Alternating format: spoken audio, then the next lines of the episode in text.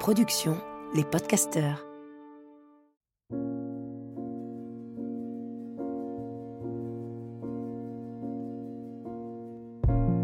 You are listening to my podcast called Pleine Présence, which in French means full presence.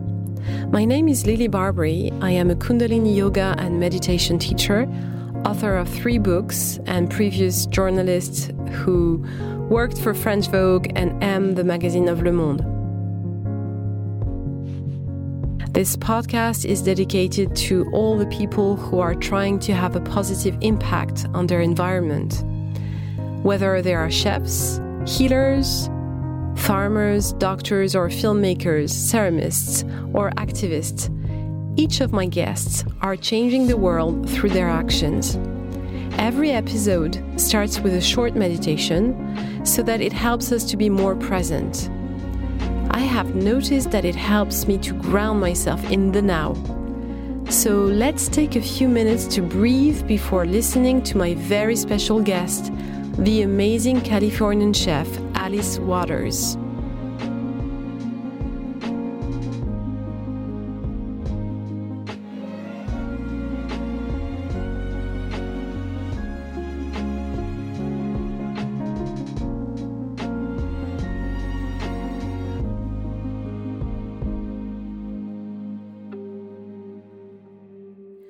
Close your eyes and sit on the edge of a chair so that your spine is easily erected.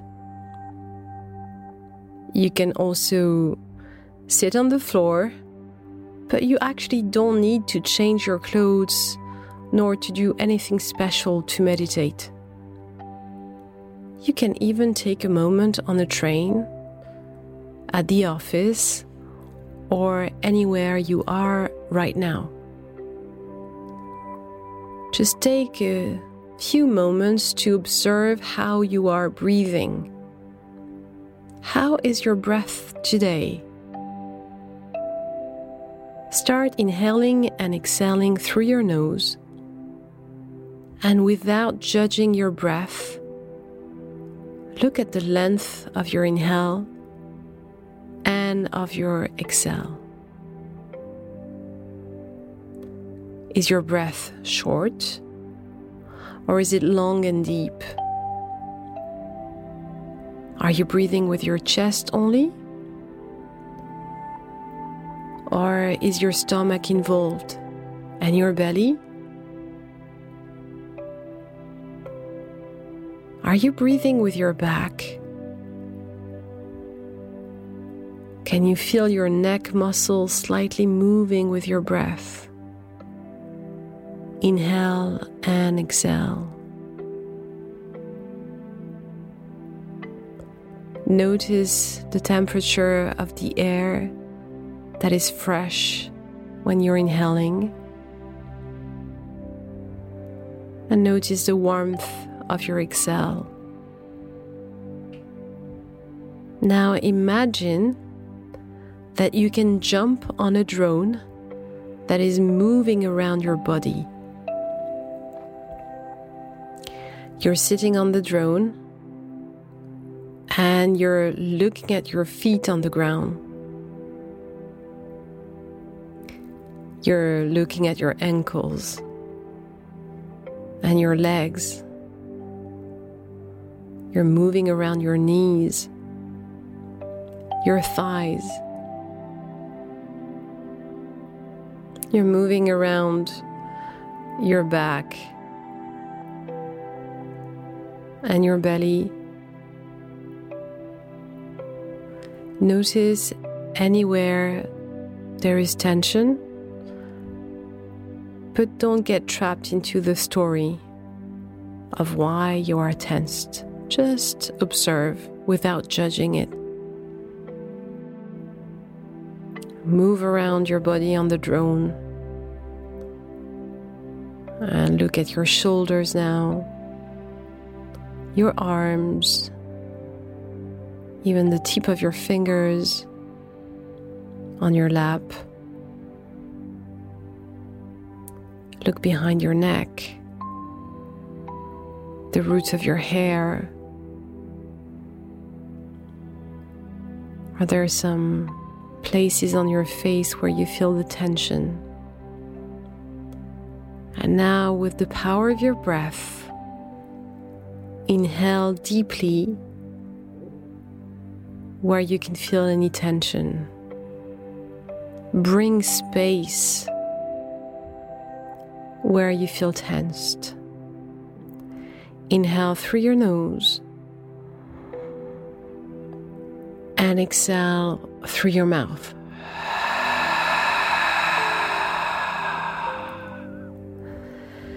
And again, bring more space into your body with your breath. Inhale. And exhale through your mouth.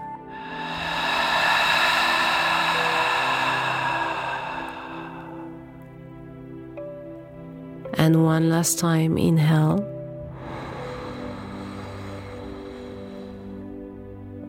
And exhale through your mouth.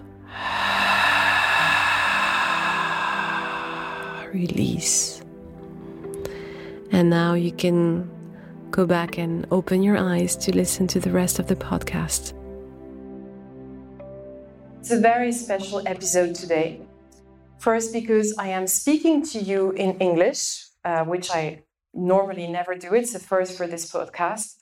Uh, secondly, because I am sitting in a gorgeous warehouse made of wood and glass in La Plantation, uh, an urban farm sitting on a huge roof in Paris. And I have in front of me a few dozens uh, people listening to my voice. Um, and third, because today I am super honored to have the chef Alice Waters with me as my guest. Um, Alice is the founder of a very famous restaurant in Berkeley, California called Chez which was opened more than 50 years ago in 1971, way before fancy restaurants all over the world decided to grow their own vegetable gardens. Alice was convinced that there was nothing more inspiring as a chef than to pick vegetables from your own garden and serve them to your clients. This connection to earth and its cycle inspired her creative recipes but also inspired her to create a transformative program called the Edible Schoolyard. So, for the past 25 years, this nonprofit organization has provided experiences to students across the United States to connect them to food and nature.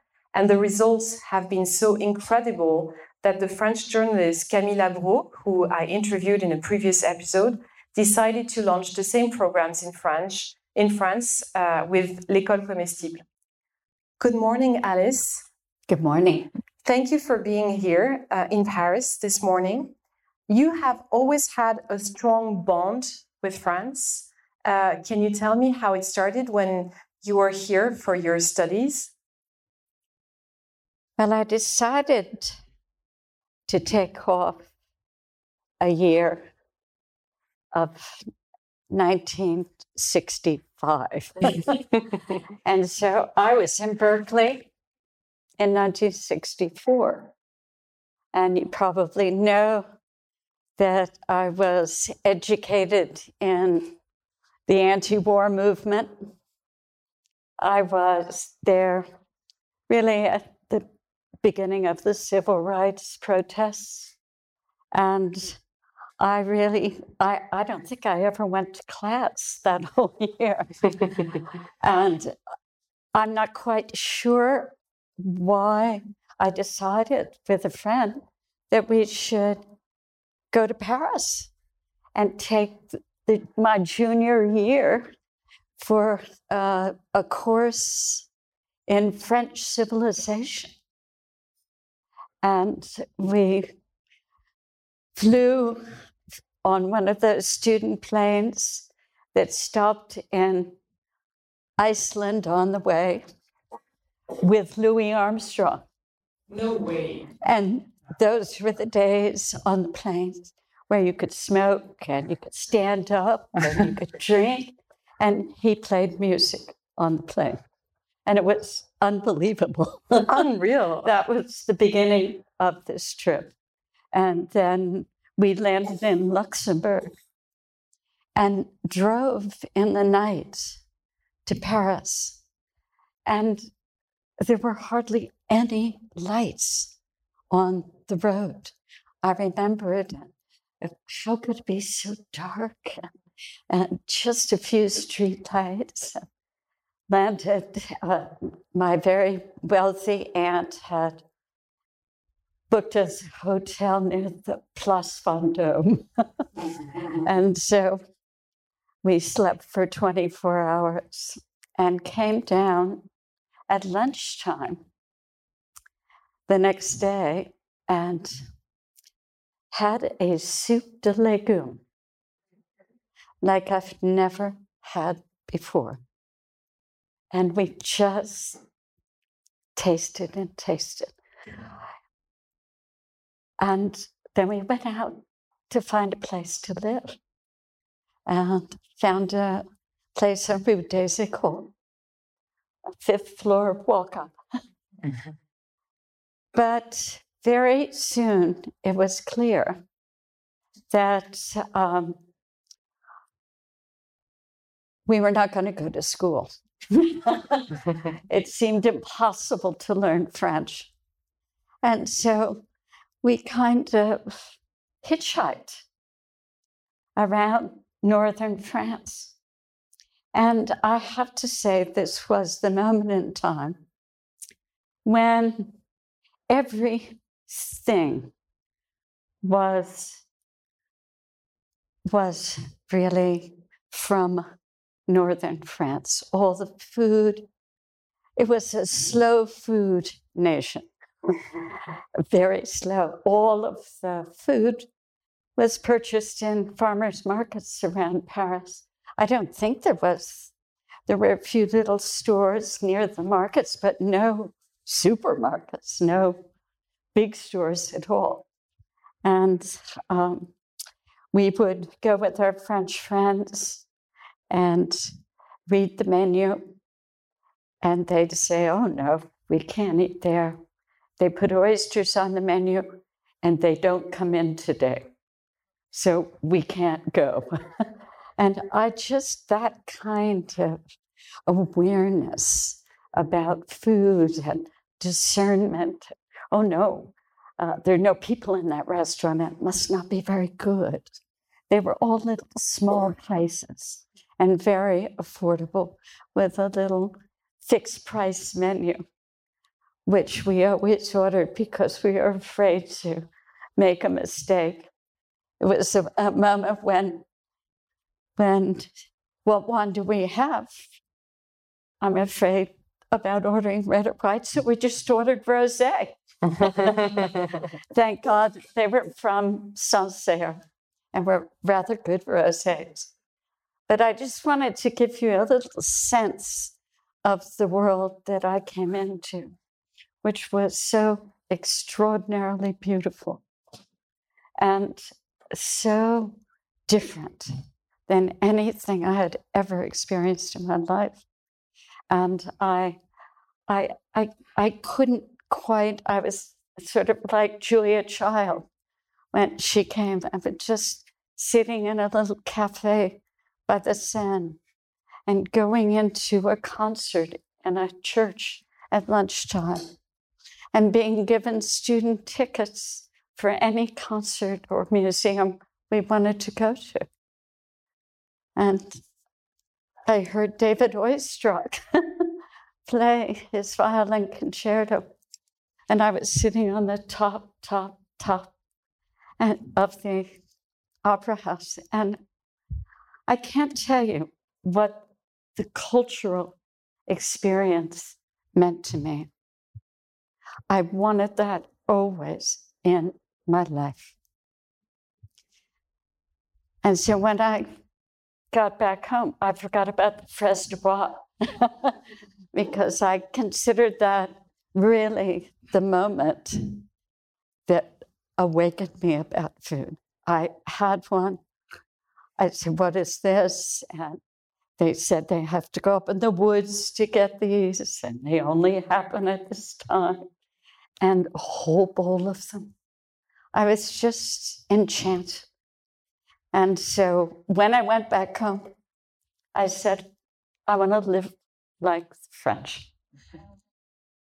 So you had to open your own restaurant to create this.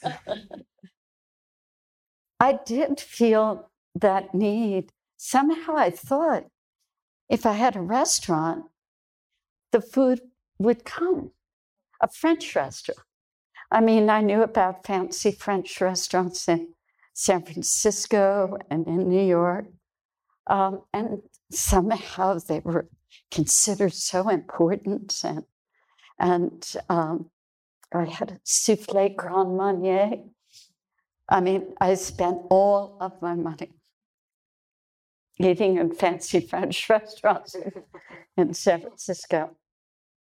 But I thought I was again sort of cooking at home, uh, trying to getting the French cookbooks and trying to find the ingredients. And I had a captive audience of a group of people that were doing a kind of counterculture newsletter. And so they would all come over to the house and talk about this and asked me to write a little restaurant column called Alice's Restaurant. That was before the restaurant opened. And uh, so the, the restaurant was created over 50 years ago now. Uh, 51. 51. And a half. 51 and a half. Um, and what was so special about Chez Panisse um, in the culture uh, that was America at that time? Because now it looks so, there's so many people that you have inspired. Uh, that people find it very normal, but at that time, how was Amer- how were American restaurants when you started this place? Well, I don't think there was anybody who was thinking about it quite the way I was. I wanted a restaurant in a house. So when you had that fixed price rest, uh, uh, little menu, that people would feel like they were eating at home. And that was very important to me. And I had a group of Francophile friends, and they knew how to cook certain things. And we just uh, found a house near us across the street from a cheese shop and around the corner from a little coffee place. And we uh, thought I borrowed money from my parents, and uh, uh, I rented it with an option to buy the building. Well, I'll tell you that part in a minute because that was the greatest thing I ever did. The only good financial decision I think I've ever made in my life. But um, we only had the downstairs of the restaurant, and we were three, four women. Uh, uh one of them was really good at making almond tarts. And we wanted a four course meal, an d'oeuvre, a second course, a main dish, and you could have salad or cheese or an almond tart. and uh, Camille Labro was there in a baby carriage the first night we opened. Camille Labro is sitting in this room, so that's why just uh, telling the people who will listen to this episode. But I, I never really thought about where we were going to get the food. I just assumed that somehow it would come. And I kept tasting, and we were just going to all kinds of little French delicatessens in San Francisco. Found some loaves of bread that sort of looked like a baguette. And uh, there we were. Uh, but we were extremely lucky because the famous James Beard, who was uh, a chef, came with my friend Marion Cunningham, who was a cook, and she, they were both writing about food, and they said, "Oh, this is like eating in somebody's home," and we like it. And it's not like any other place. And I can't imagine they're making any money. they weren't. Mm. But um, we had an option, I might as well say this we had an option to buy the restaurant, and they took off all the improvements. And I bought Chez Panisse for $28,000 in 1971. And it saved us because we never had to pay rent, mm. really. And uh, we built the cafe upstairs 10 years later after I went to Italy for the first time and I saw what a pizza oven looked like. But we were a group of people, um, just a group of friends. So it was a, a collective creation all the time. Yeah, it was. I I mean, I think I was a very good taster. I still think I'm a good taster. but I never thought of myself as a chef for us that way of leading a kitchen. I mean, Jacques Pepin said to me, if you are writing the menus and helping to run the kitchen, you are a chef. But I was never trained. And so we were a group that collaborated on the way that we thought about cooking. Mm-hmm. And everybody weighed in on do you think it tastes right? Does it need more olive oil or salt? And even the waiters would weigh in and say, oh, well, the customer didn't like that so much like that. And we were always and still are running the restaurant that way. Mm. We don't have recipes that we follow. We have inspiration from cookbooks, but I never go back. I mean, we have some recipes in pastry because you kind of have to, but we, we it's shared, you know, verbally. And everybody is learning sort of to cook together.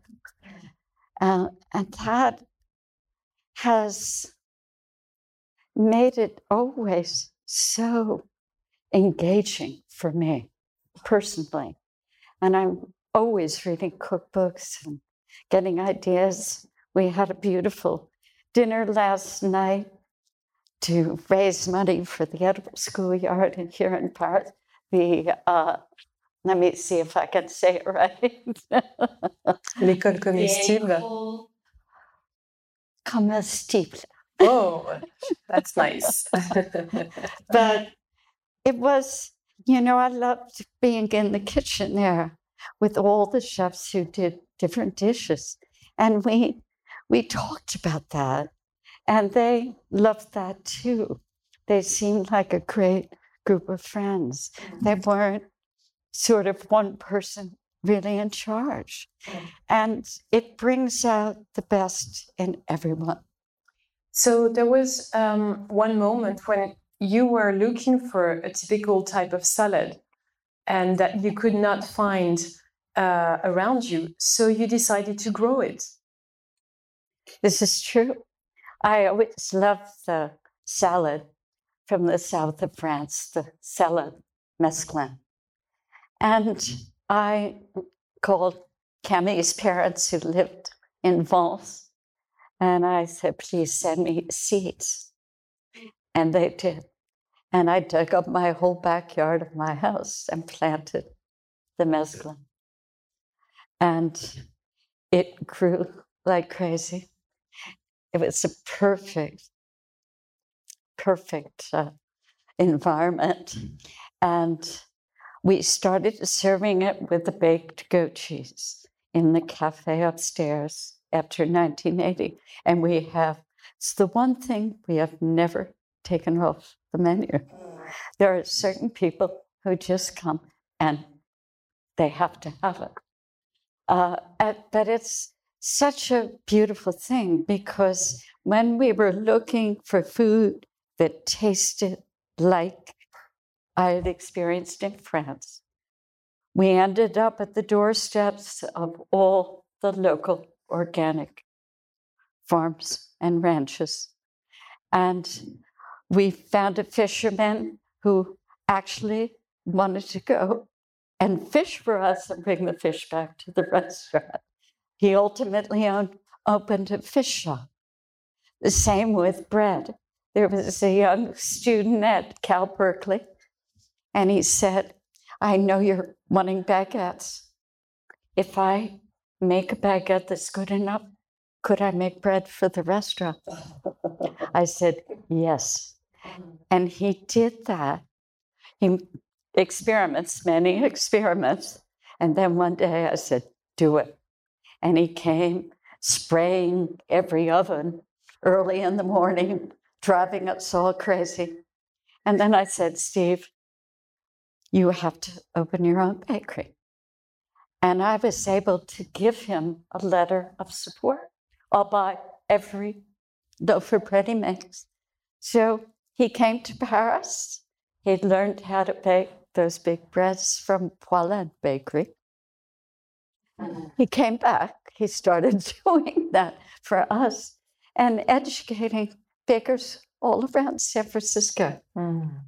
So, this experience with growing your own uh, vegetables actually did change something uh, for you because it inspired you not only to create recipes but also to educate people about this because it changed you like, in a profound way. It did. It really, I understood really that we were totally dependent on these farmers and producers for the goodness of the restaurant. And when I was really struggling buying little bits and pieces from a lot of different farmers, and I have a map here that I will pass around to you so you can see all of the people that we bought from. I mean, like maybe all that they had at one moment in the year. We would be cooking completely seasonally. But my parents were worried about the future of the restaurant, and they said, We're going to find a farmer for you that you can rely on for the major part of everything you buy. And they went around Northern California. They went to the university at Davis and said, Who's one hour away from Chez Panisse? And they visited many, many, and came back and said, We only have three, but only one is crazy enough to work for you. and that's Bob Cannard. And they went to visit his farm, and they said, Where are the vegetables? It looks like a field of trees. And he says, Come with me. Pulled back the cover crop, pulled up the carrot, and he said, My carrots are 25% more nutritious than anybody else's. and of course, they were. We came to find out it wasn't a joke. He was a regenerative organic farmer. Uh, back then, it was sort of biodynamic, but he was more, he was companion crop planting. And he had this cover crop which help to give the vegetables all the nutrition.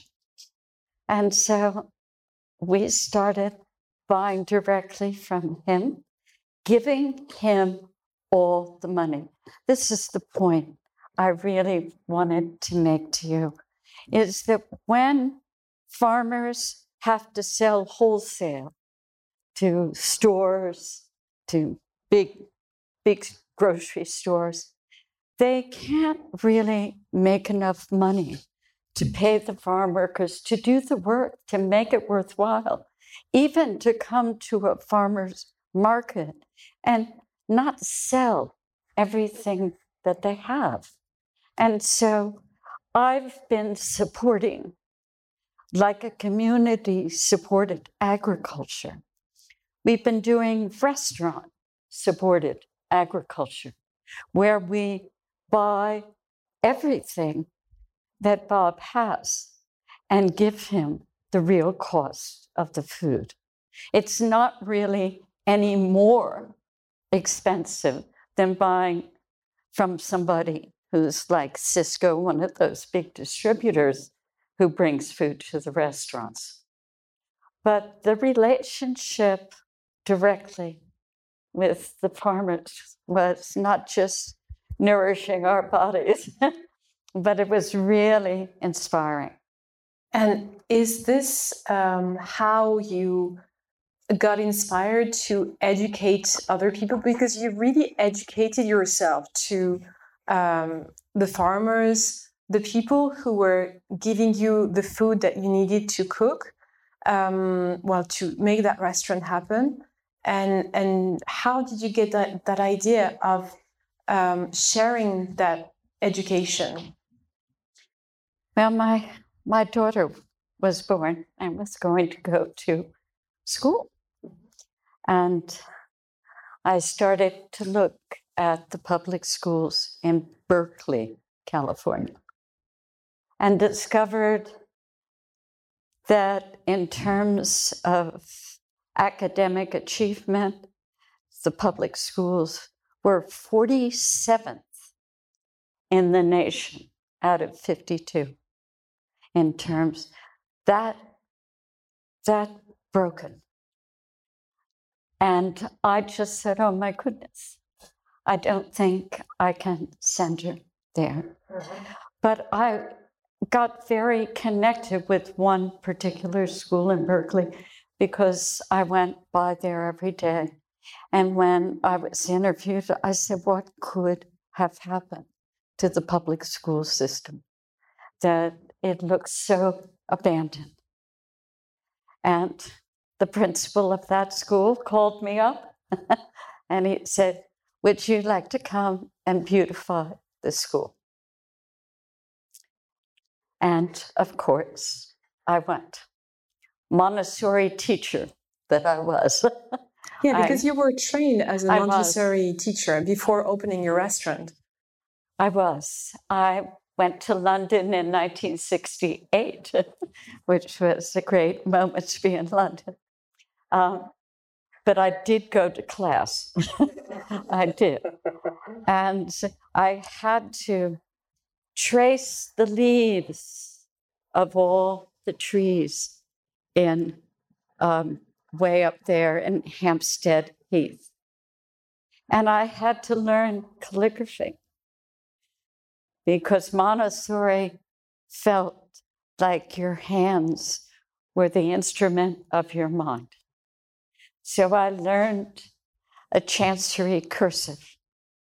And in the process, I learned and I still remember the names of all the trees in Hampstead Heath. I know it works. And I know that it is. She wondered, and this is something very important for us all right now. She wondered how children were un, why children were unable to learn when they lived in the slums of Naples, poor hunger and poverty. Why couldn't they learn. And she discovered that they were sensorially deprived, which means, of course, that they were not using, educating their senses, which were the pathways into their minds. So they were not getting information in. And it was very sad for her. So she created this pedagogy that educated the senses. And now we are living in a world where a lot of people are sensorily deprived, not just because of hunger and poverty, but because of that old cell phone, because of the fast food indoctrination. Uh, so you launched um, the program um, edible schoolyard 25 years ago. Mhm. Yes. And can you tell me about like, so this started with this farm uh, and this school in California, but it spread out. Uh, how did you how did you actually build this? Well, again, I go back to that wonderful principal at the school who called me up. And it was a middle school with a thousand kids who spoke 22 different languages at home. I didn't know it was going to be such a good test case. And they were sixth, seventh, and eighth graders, which was very important because they were capable of, of, of really being engaged. They weren't little, little kids, they were that next age group. And I walked around the campus with the principal, and it was built in 1921 on 17 acres of land. I mean, most of it was, some of it was a track, some of it uh, was, you know, just portable buildings because the school had doubled in size. And so I, but I had this Montessori vision. We could have a garden and a kitchen classroom, not to teach gardening per se, but to teach the academic subjects. So you could be in a kitchen mm. class and you could be learning about the history of the Middle East, and you're making hummus and pita bread and creams, and you're making these at tables together. So you're collaborating, and then you're eating it together. But you're talking all the time about where the food comes from, how it's grown in the Middle East. Where is that on the map? What is the history of food in that country? So it became a hugely desirable class to take. The kids loved it. And the same with the garden. It could be a math class, it could be a science class, of course, but they're outside. They're smelling, they're tasting a raspberry, they're smelling the mint. They're engaged with their senses. And so they remember so well the math problems that there's they're calculating. But it could also be an art class. It could be a music class. So it's so adaptable. And we've had now 26 years. And I have something very beautiful to show you. You're going to have to unwrap this. But we built a network around the world. I mean, we've just put, had a website. And I, I want to show you the, the, the back first. Yeah, the front. Oops, it's upside down. but it has 6,500 schools around the world. And those in Paris are on this uh, uh, map. But it happened, I think, because these are human values that are understood And universal. universal. Hmm. Exactly. And so when I'm thinking about the problems of this world, climate change upon us, ill health, just all of the issues. And I can't help but think about the universals of food and education. Everybody needs to eat. Everybody should go to school, or should, everybody. And so that's the perfect place to teach the values that we need to live together on the planet. And so I didn't know there would be such a hopeful and delicious solution to climate and to health. Who knew? Yeah, because it raises um, political awareness at a very young age because you defend what you love. Well, that's why I think school lunch is key. If we could use the school lunch as an economic stimulus for local regenerative food, we would address climate and support all the farmers, the ranchers, all the people who take care of the land for our future. And this could be done anywhere. I know because we had a conversation yesterday with was the vice mayor. With Yeah. Audrey Pulvar, Yeah. uh, who's uh, the vice council mayor. No, she, she's a yeah adjoint. I don't know how I'm going to translate that in English, but I'll find out. Uh, and uh, and she's uh, yeah she, she, Deputy mayor. deputy, and she she you had a conversation with her about this. about this because she said that they want to support all of the sustainable farmers around the city of Paris and want to bring that food already are bringing some of that food into the schools. And the big issue for, I know, same thing is happening in the state of California, around the country, but really seriously because the governor of California wants this to happen. And I am working with the University of California because I think they can make a path to do what we've done at Chez Panisse, buying directly from the local people. And it means decentralizing the cooking and preparing of food for sure. But I know that the weak place is the cooking of the food.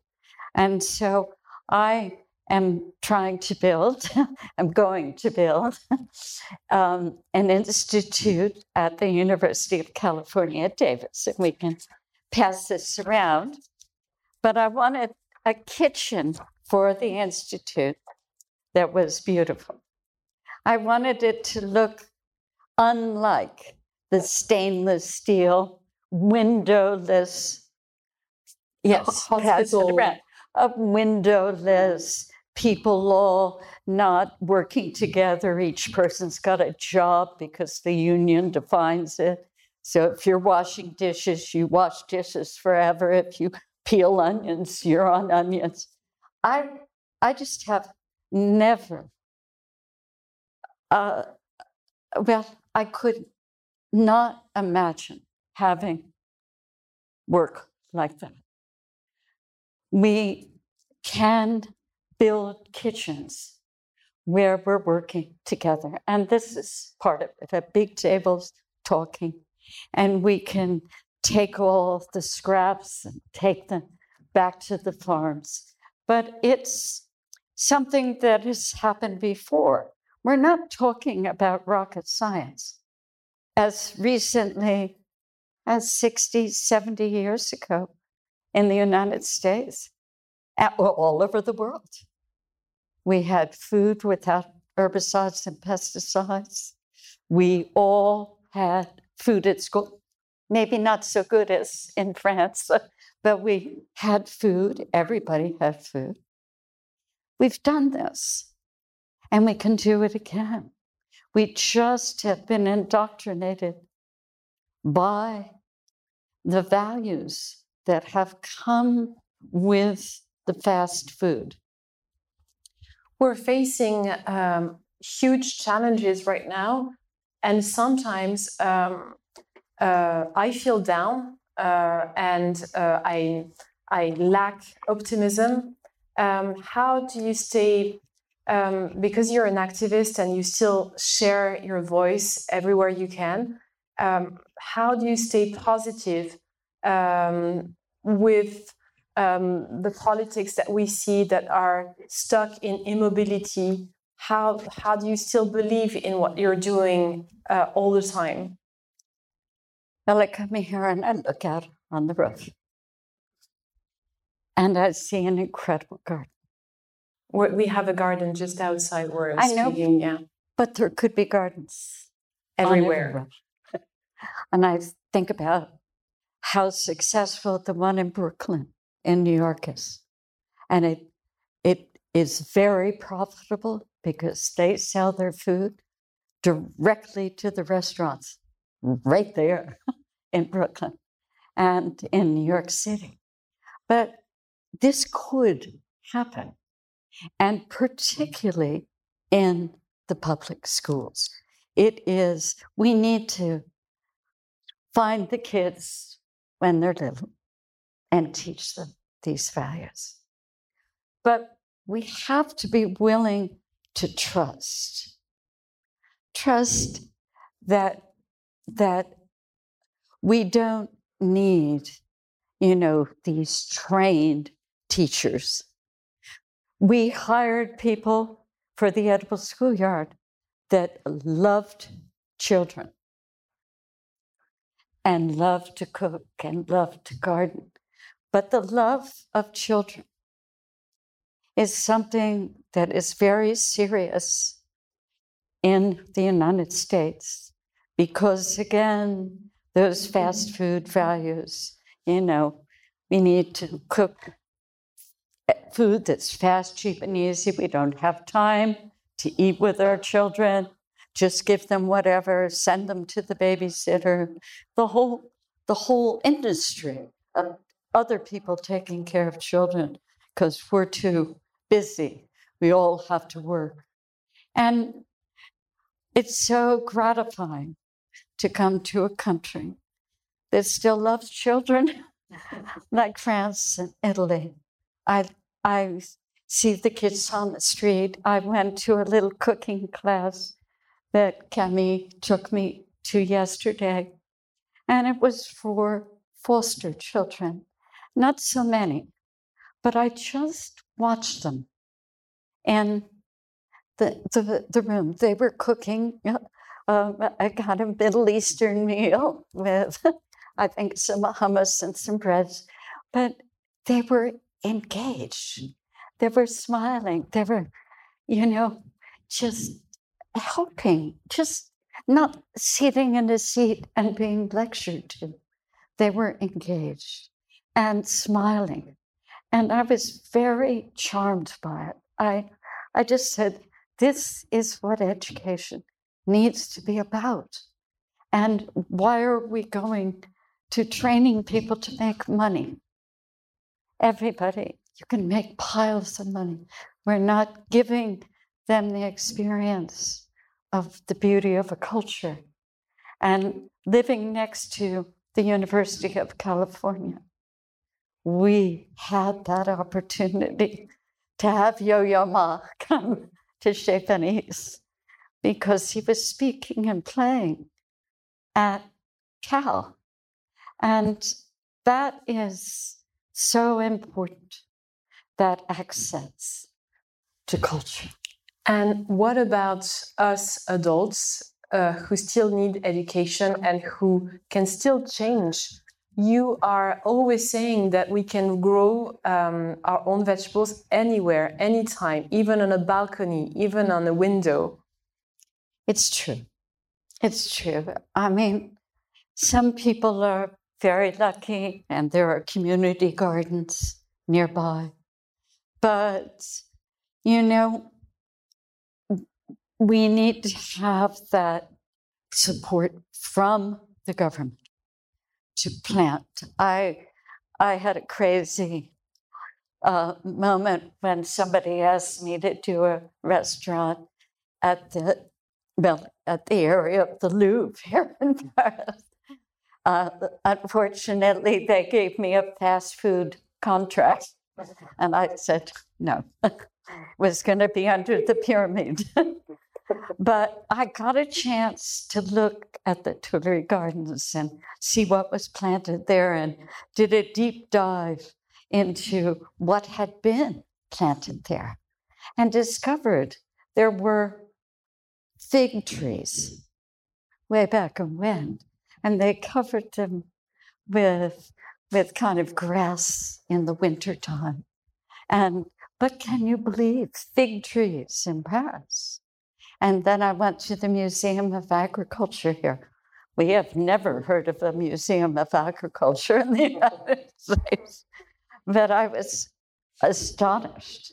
All the implements of farming that again you could bring come up you know, uh, bring children up with this understanding that you can grow your own food, that you can be part of that.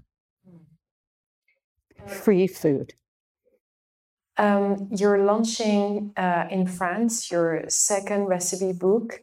Um, and it's very special because um, usually recipe books they have tons of pictures of photographies and they're very complicated uh, also there's not so much personal stories about recipes and you decided to do the exact opposite uh, why can you tell me why well i think you can tell that i love the farmers I do. And I've, I just love the connection.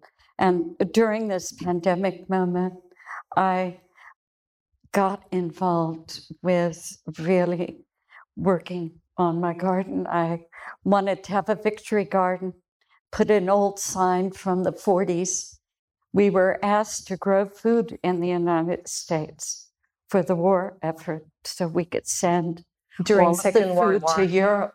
And so everyone was asked in the United States to grow vegetables, what they needed.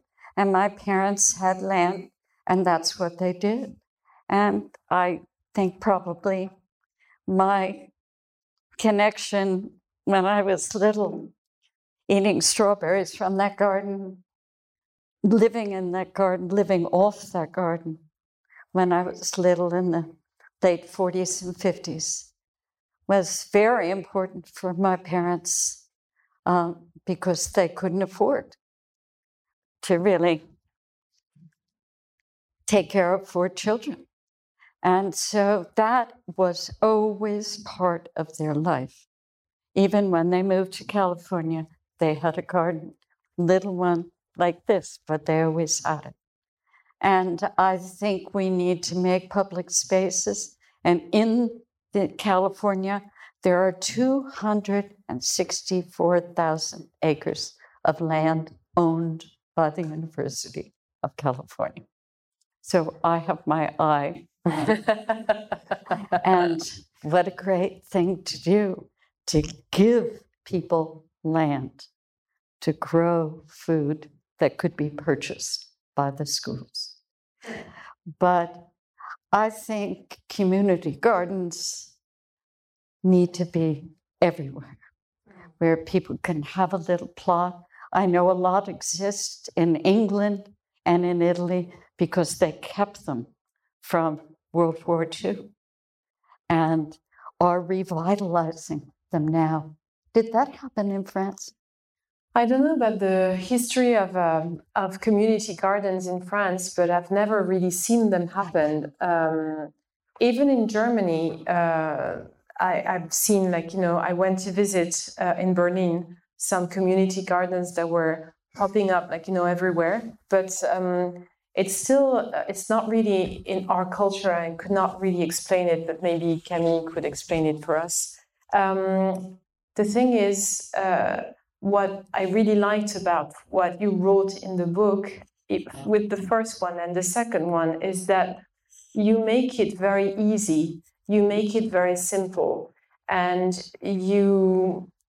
Uh, it, it just makes you feel like doing it and trying it and you're just giving the secrets that actually make it work. The things that you're never told about the temperature, for instance, of uh, certain ingredients or um, when, when you're making something. And if I read every word, I've never failed anything that I tried. And it's also um, make you feel like being creative. Because um, just like you, when I buy a recipe book, I like to be inspired, but I'm I'm never gonna do the same thing again and again and again. Mm-hmm. I like choosing and you know and mixing stuff, and you really pushes the you really push the the readers to do so to be creative with this. Well, I'm glad it was such a success for you. No, it's beautiful to hear you talk about it because that's exactly what I want people to feel. I just opened this, maybe could hold that. Um, it's the page that has all the different kinds of squash on it. And we're never told the names of the squash and the detail of how to cook them. But squash is one of the most nutritious, affordable, and delicious vegetables. And we make it all the time, in all different cultures use squash.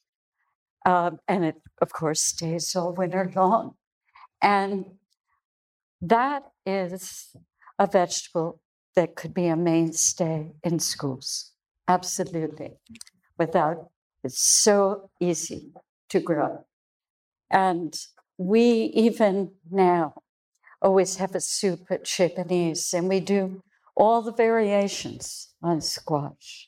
We sometimes do a, a sorrel soup that goes with the squash and swirl them around. But it's knowing that vegetable really well and and to see the biodiversity that's what i fall in love with when I go to, I went to the farmers market here over on uh, the organic one, and I guess it's that way. on where is it, Kemi? The, the marché bio. Yeah, on Boulevard Raspail in the sixth. And uh, and to see the chicory lettuces coming in now that are yellow and red and little ones with purple spots. I mean, it's that. You still get excited. I, I do. I get because I am only eating in season. I will never, uh, knock on wood, buy buy anything. So you get is, excited each week yeah, or each month. So when the chicories are over, I'm looking for little spring roquettes. I'm looking for another lettuce. And I'm just, I'm, and then when that's gone, maybe we have little gems the next thing.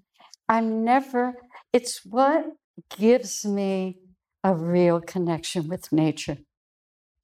And I that's why I love the farmers markets, is that it's always changing. And uh, particularly during the pandemic, you know, we were asked to do food to go. And we had to stay inspired. And because we cook seasonally, when it's over, it's over. You know, and we're on persimmons, and then we're going to go to pears, and then we're on apples. And, and we can always change that galette that we're serving. And that is the way we used to eat. And and it's the way we can eat again. Thank you very much, Alice. Thank you very much for sharing with us.